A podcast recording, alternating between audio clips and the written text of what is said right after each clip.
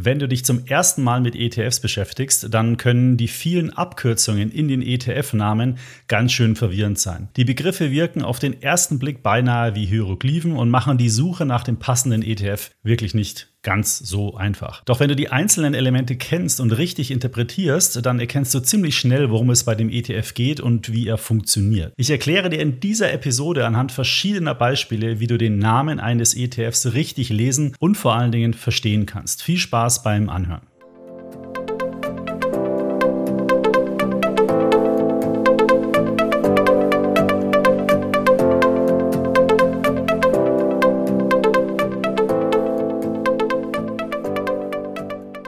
Herzlich willkommen. Hier ist wieder eine neue Episode vom Extra ETF Podcast. Hier erfährst du alles, was du für einen erfolgreichen Vermögensaufbau wissen musst. Ich möchte dich fit machen, damit du selbstständig souveräne Finanzentscheidungen für deine finanzielle Zukunft treffen kannst. Mein Name ist Markus Jordan. Ich bin Gründer von extraetf.com und Herausgeber des Extra-Magazins, das sich ganz der Geldanlage mit ETFs verschrieben hat. Ich begrüße dich zur Podcast-Episode Nummer 95. Bevor wir gleich mit der Entschlüsselung der ETF-Namen starten, aber noch ein kurzer Hinweis von unserem Werbepartner dieser Podcast-Episode, nämlich dem ETF-Anbieter Invesco. Invesco kennt ihr auch schon von unseren Talks zum Thema Solaraktien, das war die Episode 65, und dem Technologie-Index-Talk Nasdaq 100 ging es da damals, beziehungsweise die ganze Nasdaq-Index-Familie. Das war die Episode 74. Und um diese ETFs geht es auch in der Werbung. Mit Invesco ETFs erhältst du Zugang zu den innovativsten Unternehmen der Welt. ETFs auf den Nasdaq 100 Index zählen zu den beliebtesten Indexfonds, vor allen Dingen bei Sparplänen. Und der Nasdaq 100 Index, kennst du ja, bildet seit über 50 Jahren die größten 100 Unternehmen außerhalb der Finanzbranche ab, darunter viele revolutionäre Tech-Giganten, genauso wie große bekannte Marken aus unterschiedlichen Branchen. Die meisten Erträge erwirtschaften diese Firmen mit Software, die weniger von der Inflation der Rohstoffpreise betroffen ist. So warum also Invesco als viertgrößter ETF-Anbieter weltweit mit einem in Börsen gehandelten Fonds passiv verwalteten Vermögen von mehr als 500 Milliarden US-Dollar wird Invesco seit langem mit Innovation in Verbindung gebracht und arbeitet seit mehr als zwei Jahrzehnten eng mit Nasdaq zusammen, um Investoren in aller Welt Zugang zu einer Anlage in Unternehmen zu ermöglichen, die im Nasdaq notiert sind. Das sind gute Gründe für einen ETF aus dem Hause Invesco. Alle Details zu den Angeboten von Invesco findest du unter etf.invesco.com. So, starten wir aber nun mit dem heutigen Thema ETF-Namen verstehen. Wir beginnen mal exemplarisch mit zwei zugegebenermaßen eher langen ETF-Namen, einmal für einen Aktien-ETF und einmal für einen Anleihen-ETF. Hören wir uns mal den Aktien-ETF-Namen an. Vanguard FTSE All World High Dividend Yield USITS ETF DIST. Und jetzt mal den Anleihennamen. Luxor Euro MTS Highest Rated Macro Weighted Government Bond 3 bis 5 Jahre DR USITS ETF. Hand aufs Herz, konntest du anhand der Namen verstehen, in was dieser ETFs investiert? Wenn ja, dann herzlichen Glückwunsch. Du bist anscheinend schon ein echter Profi. Wenn nicht, dann ist das aber auch kein Problem, denn ich erkläre dir jetzt Schritt für Schritt den Aufbau und die wichtigsten Abkürzungen, die in ETF-Namen vorkommen können. Ich verspreche dir, nach dieser Episode kannst du 90 Prozent aller ETFs anhand des Namens entschlüsseln, denn wie schon eingangs erwähnt, der ETF-Name setzt sich aus verschiedenen Komponenten zusammen. Und starten tun wir unsere Analyse mit dem Segment der Aktien-ETFs. Ist ja für dich wahrscheinlich auch am wichtigsten. Zu Beginn eines ETFs, wir haben das vorhin im Beispiel gehört, steht immer der Name des ETF-Anbieters. Bei unseren Beispielen war das also einmal der US-Anbieter Vanguard und der französische Anbieter Luxor für den Anleihen-ETF. Du kennst aber sicher auch noch den größten ETF-Anbieter in Deutschland, nämlich iShares. Manchmal findest du bei dem Namen des Anbieters auch noch weitere Daten, wie zum Beispiel PLC oder eine römische Ziffer wie V für 5. Dann ist das in der Regel eine Tochtergesellschaft des ETF-Anbieters, der diesen ETF rausgebracht hat. Und ähm, ja, manchmal zum Beispiel werden bestimmte Gesellschaften im Ausland gegründet, die dann wiederum spezielle ETFs herausbringen. Für dich ist das aber eigentlich nicht so relevant. Wenn du das genau wissen willst, dann schau dir einfach das Factsheet an, da steht es dann nochmal drauf. Wir auf extraetf.com haben das übrigens so gemacht, dass wir die Namen vereinheitlicht haben. Dort heißen also alle UBS-ETFs UBS-ETF und alle iShares-ETF iShares-ETF. Also wir haben es dir da entsprechend leichter gemacht. Also vorne beginnt der Name des ETF-Anbieters. Danach folgt der Name des Index. Und wie du anhand der Beispiele gesehen hast, können diese Namen dann auch recht lange sein. Der Indexname gibt übrigens im Idealfall schon sehr genau Auskunft darüber, in was du eigentlich investierst, wenn du diesen ETF kaufst. Und wenn nicht, dann kannst du ja auch nochmal auf der Webseite des Indexanbieters genau nachsehen. Da gibt es nämlich auch Factsheets zu Indizes, wie der Index genau funktioniert. Bei den meisten Indexnamen steht übrigens am Anfang immer der Name des Indexanbieters. Also beim MECI World ist das der bekannte Indexanbieter MECI und dort dann eben der World Index, also der Weltindex. Oft ist auch bei den Indexnamen eine Zahl mit angegeben, also beispielsweise beim Stocks 600 oder beim CAC 40 und diese Zahl zeigt dann eben genau an, wie viele Aktien in diesem Index enthalten sind. Das gibt ja auch nochmal eine ganz gute Orientierung, wie breit dieser Index eigentlich gestreut ist. Dann tauchen beim Indexnamen auch noch andere Kürzel auf. Und anhand verschiedener iShares ETFs auf den MSCI World will ich dir das kurz erklären. Der Kern-ETF ist ja der iShares Core MECI World USITS ETF DIST. Das ist ein ganz regulärer ETF. Jetzt taucht hier aber schon der Name Core auf. Core ist eigentlich ein Marketingbegriff von iShares, soll sozusagen ein Kern-ETF in einem Portfolio sein, hat aber für dich eigentlich keine Relevanz. Dann ein weiteres Beispiel ist der iShares Edge MECI World Value Factor USITS ETF. Jetzt sind hier schon mehrere Begriffe enthalten. Einmal Edge, das ist auch ein Marketingbegriff, soll eben im Vergleich zu Core darstellen, dass du hier einen besonderen Mehrwert bekommst. Und der Mehrwert dieses ETFs ist eben, dass es sich nicht auf den normalen MSCI World bezieht, sondern auf den Value Factor Index, also einen Unterindex vom MSCI World. Value steht in dem Fall für Qualitätsaktien, für substanzstarke Aktien und das Wort Faktor ist ein Hinweis darauf, dass es eben hier um, sich um einen Smart Beta ETF handelt. Smart Beta sind eben spezielle ETFs, bei denen die Aktien zum Beispiel nicht anhand der Größe ausgewählt werden, sondern anhand von bestimmter Qualitätskriterien, in diesem Fall eben Value, substanzstarke Qualitätsaktien. Dann gibt es aber auch noch einen iShares MSCI World SRI USITS ETF. Und SRI ist in dem Fall die Abkürzung für Social Responsible Investment, also für ein nachhaltiges Investment. Hier gibt es auch oft die Bezeichnungen ESG oder PAB, das steht dann für Paris Aligned Benchmark oder Begrifflichkeiten wie Screened, also man,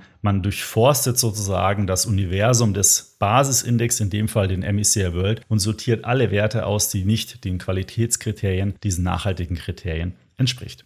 Dann gibt es nach dem Indexnamen noch regulatorische Merkmale, wie das Kürzel zum Beispiel UCITS, also UCITS. USITS ist die Abkürzung für Undertakings of Collective Investments in Transferable Securities. Zu gut Deutsch, das ist eine Anlagerichtlinie, die in Europa gilt, dient dem Anlegerschutz, dass man eben, wenn man einen ETF hat, also wenn du in einen ETF investierst, der USITS compliant ist, also der nach den Regeln von diesem USITS entspricht, dann hast du einen besonders hohen Anlegerschutz, ähm, weil das zum Beispiel regelt, welche Vermögenswerte in welchen Gewichtungen dort in diesem ETF enthalten ähm, sein dürfen. Das heißt, die europäischen ETFs, die du hier so gängig an der Börse kaufst, haben alle das Kürzel USITS, also UCITS, im ETF-Namen vereint.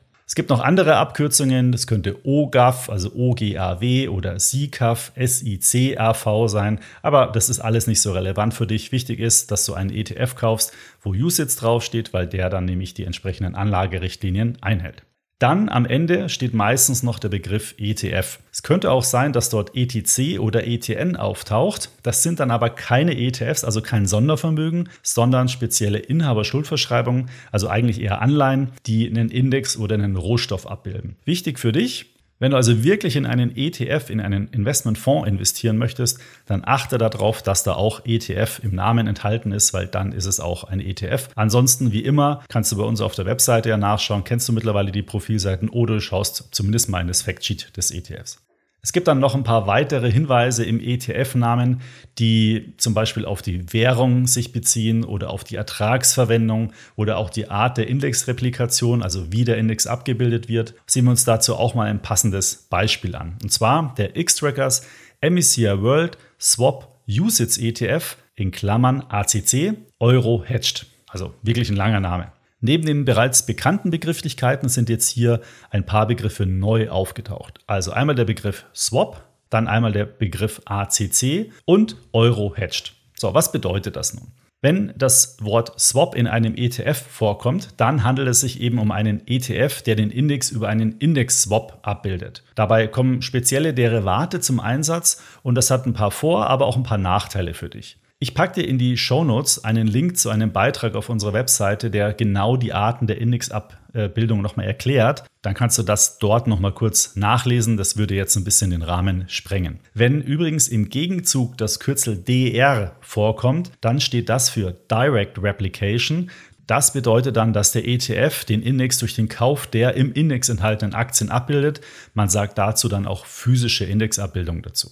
ACC oder DIST, DIST, das gibt wiederum Auskunft darüber, was mit den Erträgen, also den Dividenden oder Zinsen, die in dem ETF anfallen, passiert. Bei ACC, das steht für Accumulating, werden die wieder angelegt, also thesauriert. Bei DIST, das nennt sich Distribution, werden die Erträge mindestens einmal im Jahr an dich ausgeschüttet. Es gibt auch ETFs, die mehrmals im Jahr ausschütten, quartalsweise. Es gibt ETFs, die sogar monatlich ausschütten. Auf den ETF-Profilseiten auf extraetf.com siehst du zu jedem ETF ganz genau, in welchen Monaten der ausschüttet, bisher auch ausgeschüttet hat, auch wie viel ähm, und welche Ausschüttungsrendite er hat. Und das ist besonders dann praktisch, wenn du dir ein Portfolio erstellen möchtest, das jeden Monat beispielsweise einen Ertrag an dich ausschüttet. Dann gibt es auch noch Hinweise zum Thema Währung. In dem Namen kam ja Euro Hedged vor. Zum Beispiel bedeutet das nämlich, dass dieser ETF gegen Währungsschwankungen in Euro abgesichert ist. Denn im MSCI World Index sind ja zu 60% US-Aktien enthalten und auch noch aus vielen anderen Ländern. Und damit hast du natürlich auch ein Sammelsurium an verschiedenen Währungen, in die du indirekt auch investierst. Und dieser ETF, eben den ich gerade genannt habe, der sichert das Euro-Dollar-Risiko als für dich gegen allerdings auch Kosten ab. Und manchmal stehen aber auch nur Währungskürzel so mit im Namen, wie zum Beispiel CHF für Schweiz, GBR für Großbritannien, USD für Dollar oder auch nur das Dollar oder das Eurozeichen. Das passiert in der Regel eigentlich eher bei Anleihen-ETFs, aber dazu kommen wir später nochmal extra. Es gibt auch noch ein paar weitere Abkürzungen, die kommen aber nicht so oft vor und sind deswegen aus meiner Sicht auch nicht so wichtig für dich zu wissen. Wenn aber mal ein Begriff auftaucht, der dir irgendwie komisch vorkommt, dann natürlich einfach mal googeln, nachschauen oder du schaust bei uns auf der Webseite auf die Factsheets und liest dann einfach nochmal genau nach, um was es sich da eigentlich handelt. Zur Not steht unser Support auch immer sehr gerne für dich zur Verfügung. Kommen wir äh, nun noch zu den Anleihen-ETFs, denn da kommen nochmal ganz neue zusätzliche Begriffe und Abkürzungen hinzu. Es gilt natürlich die gleichen Regeln wie zuvor beschrieben, also Anbietername, Indexname und so weiter, aber schauen wir uns eben die Besonderheiten bei Anleihen-ETFs an. Anleihen ist ja der deutsche Begriff. Im Englischen werden Anleihen ja Bonds genannt, wie James Bond nur mit S hinten dran. Und Anleihen gibt es ja auch ganz viele und das spiegelt sich dann leider auch in langem und nicht sehr einheitlichen ETF-Namen wieder. Es gibt also wirklich ein paar seltsame, anmutende Abkürzungen, die du so wirklich nur bei Anleihen-ETFs vorfindest. Schauen wir uns aber erstmal die verschiedenen Anleihenarten an, die bei ETFs vorkommen.